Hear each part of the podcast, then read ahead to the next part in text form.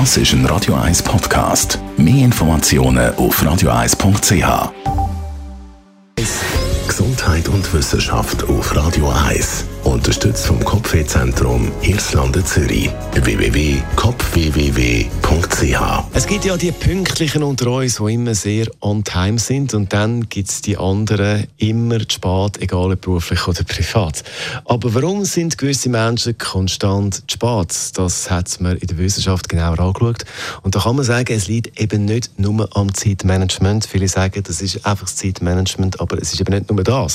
Es hat auch einen Zusammenhang mit der Persönlichkeit. Und zwar geht es ums Zeitgefühl. Es gibt einen Test, den jede und jeder von uns machen kann, nämlich das mit dem Zeitstoppen, ohne auf die Uhr zu schauen. Aufgabe für alle, ohne auf die Uhr zu schauen. Also einfach nach dem Gefühl, nach einer Minute Stopp drücken.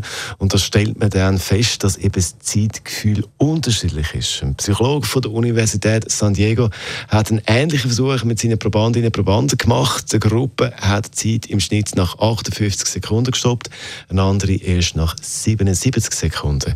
Die Zeit vergeht für Menschen also unterschiedlich schnell und äh, in dieser Studie kommt man dann eben zum Schluss, dass Personen mit einem präzisen Zeitgefühl sind oft die, die ehrgeiziger, leistungsorientierter und auch durchorganisierter sind und äh, die, die die Uhr äh, tendenziell später stoppen, eher entspannte Charaktere. Und wenig überraschend natürlich Menschen aus der ersten Gruppe, die sind pünktlich oder pünktlicher äh, im Vergleich mit den anderen Gruppen. Welche Gruppen auch immer ihr da sind, ich gebe jetzt mal schnell Zeit durch. 10 vor.